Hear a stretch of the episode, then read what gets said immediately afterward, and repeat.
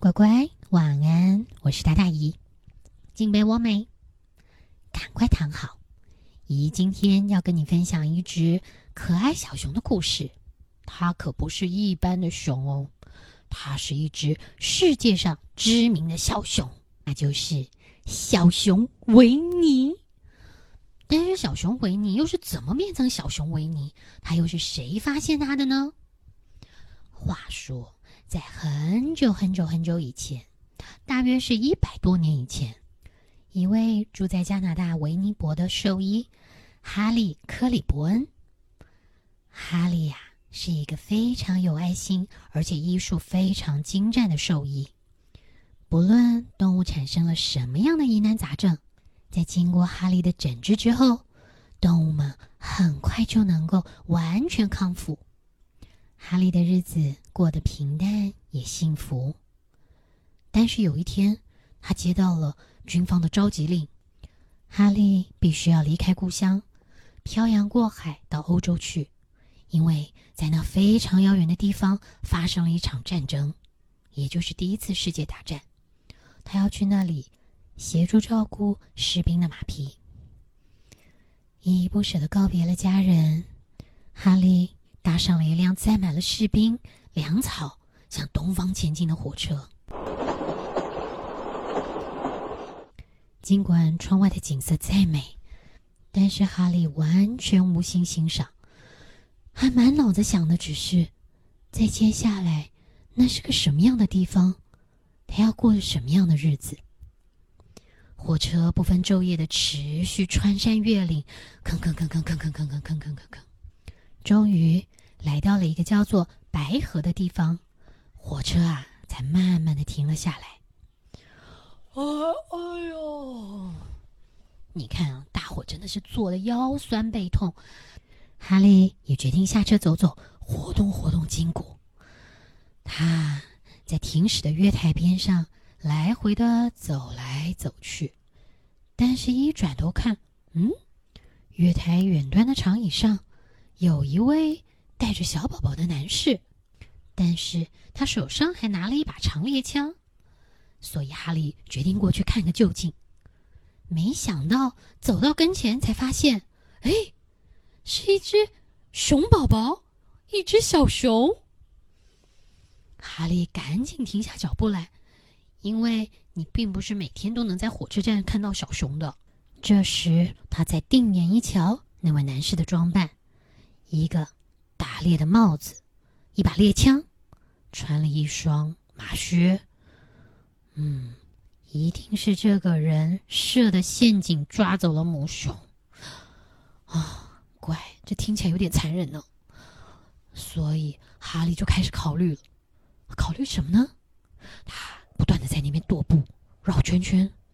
他对自己说：“嗯，我觉得那只熊真的很特别呢。”又摸摸口袋，掏了掏钱，嗯，这样好吗？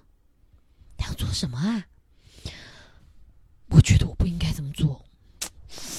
嗯，应该不要这样做吧？他到底想要做什么呢？还是在那转来转去。我看呐，火车都快开了，他还在那走来走去呢。然后，哈利终于下定决心，又走向了那个设了陷阱的男人，说：“呃，我想用二十块钱买下这只熊。”乖，二十块钱你听觉得很少，但是在一九一四年的二十块钱加币，那可是很多很多的钱呢。这个猎人非常开心的把小熊交给了哈利，哈利也开开心心的牵着小熊上了火车。但是才进车厢呢，就听到克里伯恩上尉，那是他的长官呐，陆军上校。哈利赶紧，是长官。那个时候的小熊正在好奇的闻着哈利的膝盖。克里伯恩上尉，我们现在正要前往数千公里远的地方，那里是战火猛烈，炮声隆隆。你真的要带这只呃这么危险的动物跟我们一起去？上校一边说，还一边呐狠狠的瞪着小熊看了两眼。但是就在同时，小熊突然用后脚直挺挺的站了起来，前面的小爪子还在那儿对着上校挥啊挥的，好像是在跟上校说话呢。看到这一幕，上校突然停止训话，而且啊，表情整个变了，语气还变得非常的柔和。哦哦，啊，你好啊，小家伙。哼，军团里其他的士兵一看啊，上校没要训话，全部都围了过来，盯着小熊看，说：“哎，哪找到的？刚刚在月台上呢。啊，有名字吗？有名字吗？呃。”我决定给他取个名叫做维尼伯。哈利告诉大家：“这样啊，我们只要一喊他，就觉得离家很近，这样子就不会太想家了嘛。”哦，好，好，好，那就叫维尼。维尼，维尼呀，跟其他的小娃娃一样，啊，就是很会吃，很会睡。他们距离前线还有很远很远的一段距离，不过火车刚刚一开，维尼就开始饿的到处抓东西。熊要吃什么？这些男生都很纳闷。哈利说：“熊不吃什么呢？嗯，他不吃什么？我也不知道哎，怪。”但是你知道，这些阿兵哥们，他们喂维尼吃红萝卜、苹果、马铃薯、番茄、鸡蛋、豆子、面包、剩饭、生菜，啊都吃光光了。维尼还是饿得在那儿咂咂嘴。嗯，哈利一看维尼这样，就笑着顺手握着一罐炼乳，然后低头看着维尼说：“你该不会还想要来一点甜点吧？”说也好笑。维尼马上就躺在他的腿上，然后呢，用他的脚掌、小爪子握住了那个瓶子，开始吸的可开心呢。这些阿兵哥们看的也是，哎，怎么会有这么好吃的小熊？还得来点甜点呢！你看看，多了维尼的陪伴，火车上的时间变得容易打发多了。之后，哈利、维尼还来自加拿大各地的士兵。全都聚集在瓦卡提尔的绿色草原上，这是他们的驻扎点。在这个草原上啊，本来是一片绿油油、一望无际。但是当士兵抵达后，他们搭起了一座座的帐篷，瞬间呢，这一大片草原就像是一个突然产生出来的帐篷城市一样。其中还有一个大大长长的马匹医院，也是帐篷搭的，在那儿。就是哈利工作看诊的地方。维尼到这个时候也加入了军队，而且啊，哈利把他教的非常非常的好。维尼学会了抬头挺胸，立正站好，向左转，向右转。没多久啊，维尼就已经把什么口令该有什么动作弄得清清楚楚，而且很快。他就被分派了自己的岗哨，那是一个大概一个人高的小木桩。维尼有一个不得了的本事，这个本事啊，连上校都不得不佩服他，说他是一只了不起的熊。他是里面最棒最棒的导航员。到底这本事是什么呢？就是如果你让维尼闻过、看过一样东西。之后，你就算把它藏得很远，藏得非常非常的远，维尼都能把它翻出来递回来给你。这一人一熊一天的生活是非常紧凑跟忙碌的。他们啊，只要到了晚上，脑袋一碰到床，另外那只只要一蜷在地上，就会听到。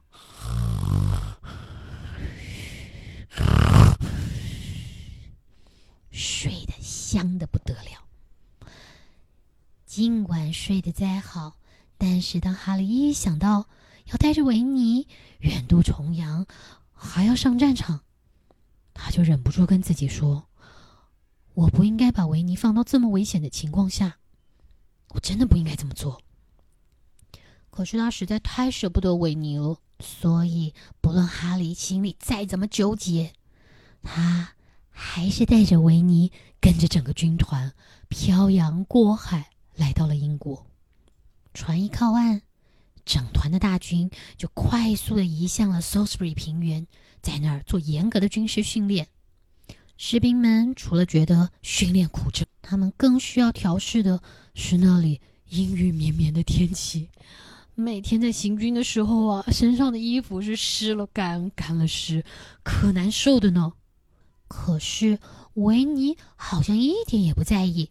这只加拿大第二步兵旅的吉祥物，每天啊都有用不完的精力。除了爬上爬下自己的岗哨之外，维尼啊还会钻进人家的帐篷里面去做运动，就是顺着那个撑住帐篷顶的那根木棍儿，嘣嘣嘣嘣嘣嘣嘣的往上爬。但是它已经不是一只小小熊了，所以啊，那根棍子根本承受不了它的重量，完全就是嘣，把整个帐篷都给掀了过去。等到军令发布的时候，已经是冬天了，这时候要出发去打仗了。这段日子以来，哈利反复思索，到底要不要带着维尼同赴战场，但是左思右想。哈利真的想了很久很久，最后他做了一个对维尼最好的决定。他走向维尼，摸了摸维尼的头，严肃但是温柔的告诉他：“维尼，我们需要去一个地方。”维尼完全不知道接下来会发生什么事，他开开心心的用他那沾了泥巴的鼻尖儿去贴着哈利的脸抹了两下。一转身，哈利带着维尼开车上路了。他们一路驶向了大城市伦敦。啊，到了！说：“维尼，这里是伦敦动物园。”维尼还是弄不清楚发生什么事，要出来玩吗？哈利深呼吸了一口气，说。维尼，这里会是你暂时的家。维尼这下好像听懂了，低下了头来。维尼看着我，我们要搭船去法国了。你知道那是战场，我要被派去照顾前线的马匹。嗯。这时候的维尼把自己大大的头靠在哈利的身上，脚掌还不舍得去抓着哈利的腿。我懂，我也知道你想去，可是那里真的很不安全，维尼。我希望你好好的，我希望你平平安安、快快乐乐的。边说，哈利边弯下腰来，一手摸着维尼的头。一手抓紧了维尼的小爪子，对着维尼说：“维尼，你要永远记得，就算我们相隔再远，分得再开，我永远爱你，知道吗？”于是，在一九一四年的十二月九号，维尼住进了伦敦动物园。但是，故事到这里还没有结束。另外一个让维尼真正成名的故事才开始。就在那时候，有一个小男孩叫 Christopher，他从小就有一只小熊玩偶，可是他怎么样都找不到最适合这只玩偶的名字。直到有一天，Christopher 跟爸爸去了一趟伦敦动物园。他一眼就看到那里的露台上有一只熊，一只真正的熊。哇！小男孩就想，这只熊看起来很特别呢。这只就叫做维尼。很快的，维尼就多了一个人类的好朋友，Christopher。小男孩获准进入围栏里面，跟维尼一起玩。而且，自从小男孩发现维尼之后，他就把他自己的那只玩具熊取名叫做“小熊维尼”。之后的日子只要 Christopher 去动物园看过维尼之后，他一回家就把自己的那只小熊，还有其他的一些小布偶一块儿啊带到森林里面去，展开各式各样的冒险。他还会给这些小动物不同的名字、不同的对话，还安排剧情呢。而他的爸爸就把他们的这些故事写成了一本书。所以你现在知道啦，维尼是怎么样从哈利的维尼变成小熊维尼，一只全世界最受人喜爱的熊，对吧？好啦，故事到这里全部结束喽，乖乖赶快睡觉。咦，下回再跟你分享好听的故事，乖晚安，拜。